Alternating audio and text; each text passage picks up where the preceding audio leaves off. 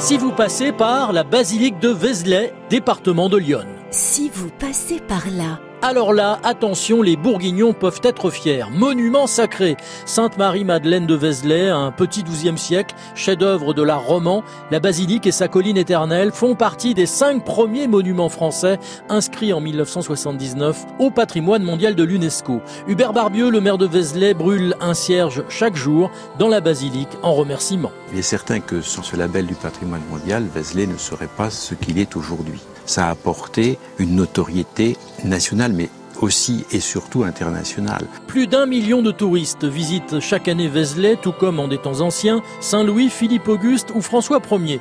Plus proche de nous, en 1991, étonnant, le chanteur Serge Gainsbourg avait décidé de vivre les derniers mois de sa vie fasciné par la basilique et en repos forcé dans un hôtel-restaurant du village, l'Espérance de Marc Menot. Les jours où il était en forme, où il avait envie de faire, où c'était son caprice, après le repas, il jouait au piano. Et on a eu, on a eu des bœufs entre 11h et 2h du, du matin que les gens qui terminaient de manger venaient ici et tout le monde écoutait et tout le monde s'était euh, applaudissait. On était en boîte de nuit.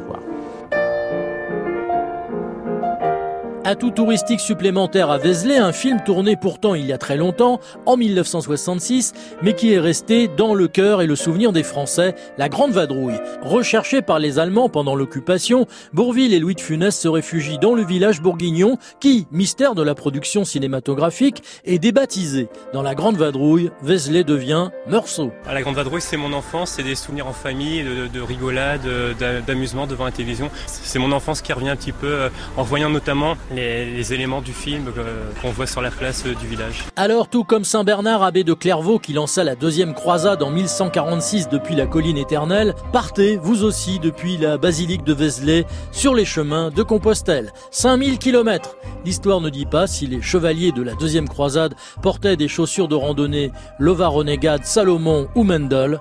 Affaire à suivre. Si vous passez par là,